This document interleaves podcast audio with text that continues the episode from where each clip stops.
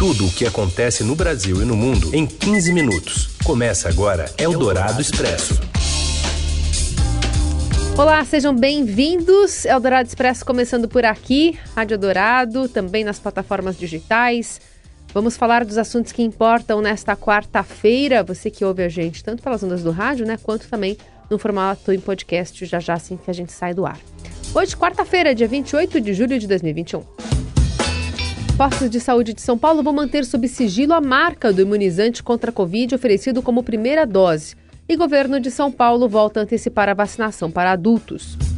Mini reforma ministerial para abrigar o Centrão promove dança de cadeiras entre aliados de governo no Senado e na CPI. E mais, descoberta do primeiro cemitério de dinossauros no interior de São Paulo e a preocupação dos Jogos Olímpicos de Tóquio com a saúde mental dos atletas. É o Dourado Expresso. Tudo o que acontece no Brasil e no mundo em 15 minutos. O Banco Central mostra que o endividamento das famílias bate um recorde na pandemia e o repórter do Broadcast Econômico Fabrício de Castro tem os detalhes. Boa tarde, Carol. Boa tarde. A crise econômica trazida pela pandemia de Covid-19 fez o endividamento das famílias bater novo recorde no Brasil. Dados divulgados hoje pelo Banco Central mostram que o endividamento das famílias com o sistema financeiro chegou aos 58,5%. Esse é o maior percentual da história. O cálculo do Banco Central leva em conta o total das dívidas bancárias dividido pela renda das famílias no período de 12 meses. Os dados possuem certa defasagem, por isso os dados de hoje se referem a abril. Se forem descontadas as dívidas imobiliárias, que geralmente abarcam um montante considerável da renda das famílias, ainda assim o endividamento ficou em níveis elevados, de 36%. O percentual também é recorde. Em função da pandemia, muitas famílias têm tido dificuldades para fechar as contas. Eldorado Expresso. Os postos de saúde da capital paulista agora vão manter sob sigilo a marca do imunizante contra a Covid oferecido como primeira dose. Assim, o sommelier de vacina já terá passado pela identificação e triagem quando, porventura, se recusar a tomar a dose disponível na unidade. Ele deverá assinar um termo, que será anexado ao cadastro único do paciente, para que seu nome conste no fim da fila do programa e o impeça de se vacinar em outro posto. Em entrevista à Rádio Dourado, o prefeito Ricardo Nunes anunciou a regulamentação do decreto, que deve entrar em vigor, vigor nesta sexta-feira. Na semana que vem, o site Filômetro passa a informar também a listagem com as vacinas disponíveis nas UBSs para aplicação apenas da segunda dose. Quando as pessoas chegarem nas nossas, nos nossos quase 700 pontos de vacinação, não haverá informação de qual vacina tem ali com exceção da segunda dose. Se tem ali aquela vacina que ela tomou a primeira dose, tá? Ele, faz, ele vai fazer o cadastro e aí, quando chega no local, a pessoa fala: olha, essa aqui é a, a vacina tal, né? E, e, e, vou te vacinar. Naquele momento, se ele, se, ele é, se recusar, aí a gente já tem o, cadastro dele. Então aí ele vai para o fim da fila. Para enfrentar a chegada da massa de ar polar que se espalha pelo sul e sudeste do país, o prefeito Ricardo Nunes promete uma força-tarefa no acolhimento de moradores de rua. O frio intenso deve durar até domingo e há possibilidade de registros negativos nos extremos da cidade. Nunes afirma que tendas com oferta de sopas e cobertores serão montadas na região central. Cerca de mil novas vagas em abrigos também foram abertas nos últimos dias, ampliando a capacidade da rede de atendimento. A atuação, no entanto, é pontual. O prefeito não espera uma solução permanente para a ressocialização das pessoas em situação de rua até o fim de seu mandato. Seria o nosso sonho, o nosso desejo. A gente dizer que uma cidade de 12 milhões e meio de habitantes que tem tanta desigualdade social, nós vamos é, deixar de ter de uma forma 100%, eu, eu creio que seja bem difícil. Mas uma coisa a gente pode ter certeza, que nós vamos minimizar e muito essa situação. Ricardo Nunes anunciou que o programa Renda Emergencial não será renovado. As ações foram agora focam na distribuição de cestas básicas à população e a retomada da economia. O auxílio de 100 reais distribuído a famílias de baixa renda foi uma das bandeiras do então prefeito Bruno Covas, que morreu vítima de câncer. Nós estamos muito focados agora na questão da retomada econômica. É fazer a cidade, que tem a sua capacidade de gerar emprego e renda, ela ter condições de oferecer isso para a, as empresas, os empresários, de poder trabalhar e, consequentemente, gerar emprego para as pessoas e que eles tenham autonomia. Então, nós estamos muito focados nas ações, uma vez que Nós passamos de 80% da população eletiva vacinada na cidade para essa questão da retomada econômica. Então não há previsão de, de renovação do, do pagamento da renda básica emergencial? Não, não há. No, no momento não há, Carolina. Entrevista completa com o prefeito de São Paulo, Ricardo Nunes, você ouve no site da Rádio Eldorado. Eldorado Expresso. Essa onda de frio desafia agricultores do sul, no sudeste, até no centro-oeste do país a tomar medidas para reduzir um novo prejuízo. O cenário, que pode derrubar a sensação térmica para menos 25 graus na Serra Gaúcha, chegou com registro de neve já nesta manhã no Rio Grande do Sul e expectativa de mais neve e chuva congelada em Santa Catarina. No Rio de Janeiro, o tempo instável deve causar ressaca em ondas, né, com ondas até 4 metros, e tudo isso vai pegar as plantas já fragilizadas pela forte geada no último dia 20 em São Paulo. A expectativa dos produtores é que o preço das hortaliças, hortaliças fique mais caro nos próximos dias em todo o país. Eldorado Expresso. A mini reforma ministerial para dar mais poder ao PP e ao Centrão foi consolidada e já gera um efeito colateral bem-vindo para o governo. Com a chegada do senador Ciro Nogueira na Casa Civil, o presidente Bolsonaro tenta reduzir a pressão desfavorável no Congresso Nacional e assim barrar processos de impeachment, além de atrair apoio político no Senado, onde enfrenta a CPI da Covid. Bolsonaro também mira o fôlego à sua campanha de reeleição para barrar a pressão pelo impeachment e atrair esse apoio. Aliás, um efeito colateral da dança de cadeiras é a chegada do bolsonarista Luiz Carlos Reis no papel de titular da comissão, onde era suplente. Flávio Bolsonaro assume a vaga de suplente até então ocupada por Renzi. Já o lugar de Ciro no Senado fica com a mãe dele, Eliane Nogueira. Eldorado Expresso. Ministro da Saúde, Marcelo Queiroga, disse que o intervalo para a aplicação das doses da Pfizer só será reduzido de três meses para 21 dias depois de toda a população adulta receber ao menos a primeira dose contra a Covid. A expectativa é atingir essa marca até o final de agosto ou começo de setembro. A vacinação de menores entre 12 e 17 anos só começará após o envio das doses para adultos e seguirá prioridades, como a presença de comorbidades. Eldorado Expresso. O governo editou ontem uma portaria com as alterações na Lei Rouanet. A primeira é a elevação de arte sacra à categoria em separado, junto com belas artes, arte contemporânea, audiovisual, patrimônio cultural material e imaterial, museus e memória. Um especialista no setor, que pode incluir música gospel, vai ter assento na Comissão Nacional de Incentivo à Cultura. Outra mudança dá ao presidente do órgão, cujos integrantes ainda não foram escolhidos, poder de decisão sem aprovação do restante da comissão. Você ouve Eldorado Expresso. De volta com o Eldorado Expresso, reunindo as notícias importantes no meio do seu dia. Vamos falar aqui sobre o Plano São Paulo.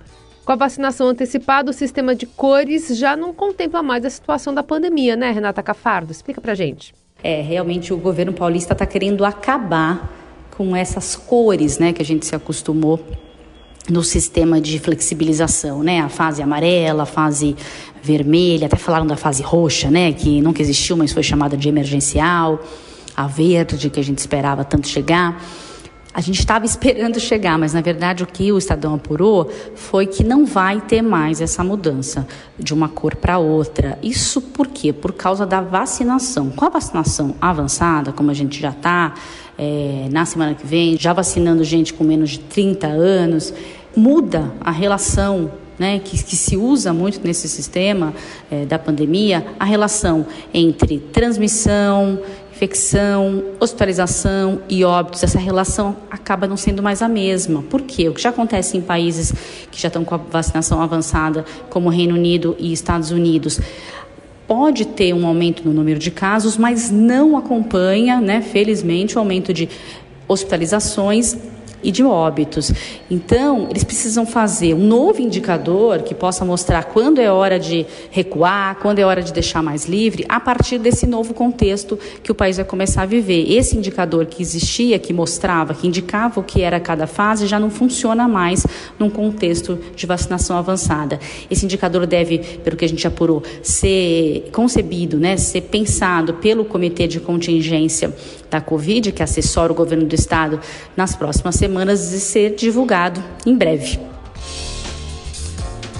Muito bem, e a gente também eh, traz aqui a palavra do governador de São Paulo, João Dória, que anunciou o adiantamento da vacinação para adultos e jovens.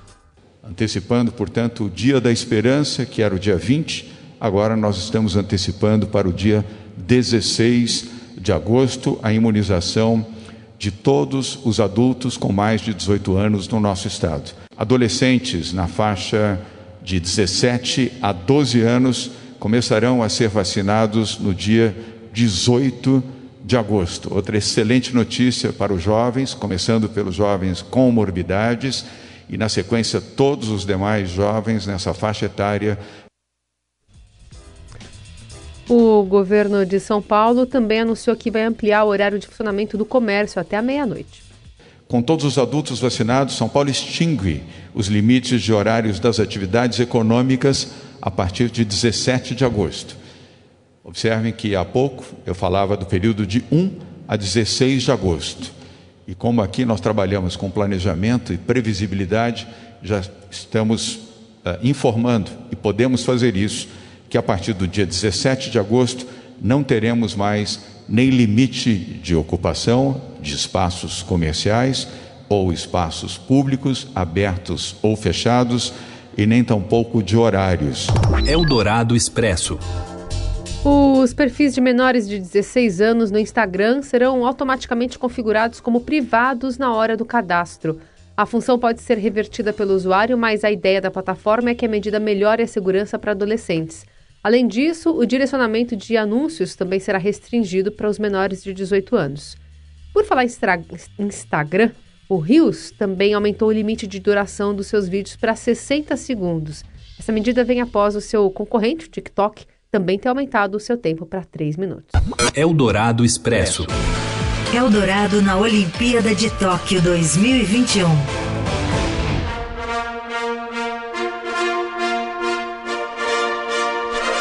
Em Tóquio, a preocupação é com a saída da estrela maior da ginástica artística, Simone Biles, que agora está fora das competições, por enquanto, né? Até uma segunda avaliação. Fala, Paulo Fávero. Olá, Carol, tudo bem? Tudo. O grande debate aqui em Tóquio é sobre a situação da ginasta Simone Biles, dos Estados Unidos. Ela desistiu de competir no individual geral da ginástica artística para poder cuidar de sua saúde mental. Ela era cotada para ser medalha de ouro, inclusive super favorita, melhor que todas as outras ginastas, mas ela sentiu tanta pressão e teve tanta dificuldade de lidar com esse momento agora que ela preferiu se afastar um pouco e não se sabe, inclusive, se ela vai poder disputar as finais por aparelhos na próxima semana. O mais importante, todo mundo está fazendo isso, é, mandar é, mensagens positivas para ela, para que ela se recupere rapidamente. Muita gente falando: estamos com você, juntos com Simone Biles, para que ela possa voltar a ser feliz fazendo o que ela mais gosta e que mostrou para o mundo que tem um talento enorme. Sem ela, caiu uma responsabilidade um pouco maior sobre a ginasta brasileira Rebeca Andrade, que tem grandes chances de subir ao lugar mais alto do pódio. Vamos ver como vai ser o resultado, mas torcendo também para Simone Biles voltar a competir rapidamente, se recuperar e estar bem. Eldorado Expresso. E na Copa do Brasil hoje tem São Paulo e Vasco no Morumbi. Fala, Morelli. Olá, amigos. Hoje eu quero falar desse jogo de Copa do Brasil do São Paulo. São Paulo e Vasco 21 e 30 no Morumbi. São Paulo precisa reagir porque tomou uma surra do Flamengo na última rodada, 5 a 1 no Campeonato Brasileiro, e agora tem o compromisso de jogar melhor na Copa do Brasil. Copa do Brasil é importante, eu sei que está todo mundo olhando para os Jogos Olímpicos e tem muita coisa para ver, mas o futebol continua aqui no nosso país, continua no Brasil, e a Copa do Brasil é uma competição importante para os times. Vale vaga na Libertadores, é um troféu legal e tem ainda uma premiação muito boa, muito boa. São Paulo precisa reagir, precisa fazer as pazes com a sua torcida. O Vasco, teoricamente, é um time de segunda divisão.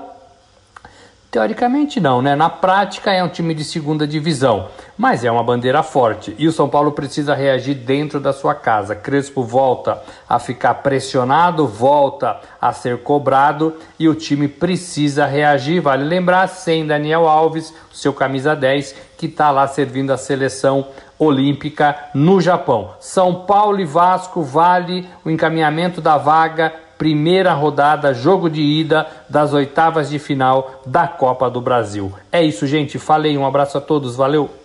Eldorado Expresso.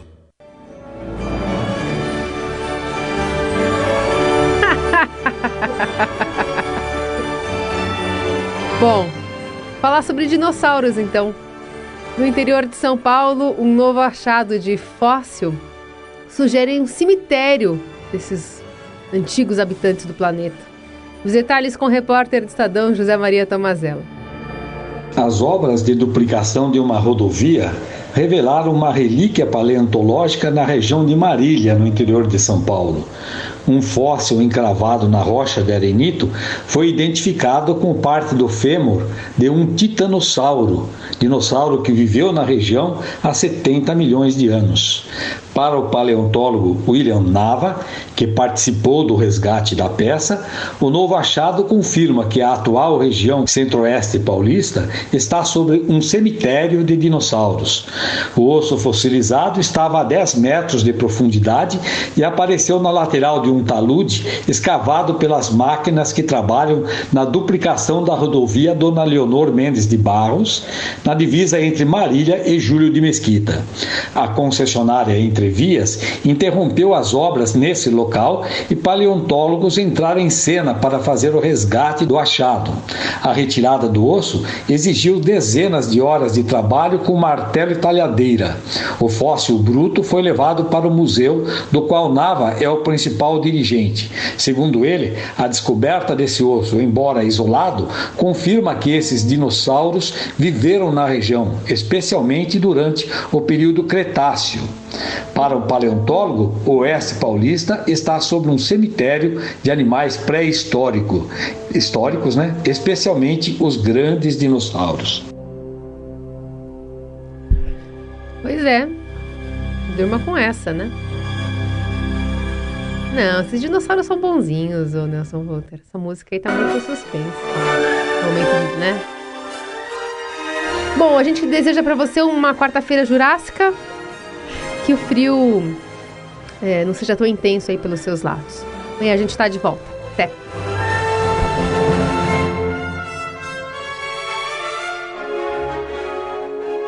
Você ouviu Eldorado Expresso tudo o que acontece no Brasil e no mundo em 15 minutos.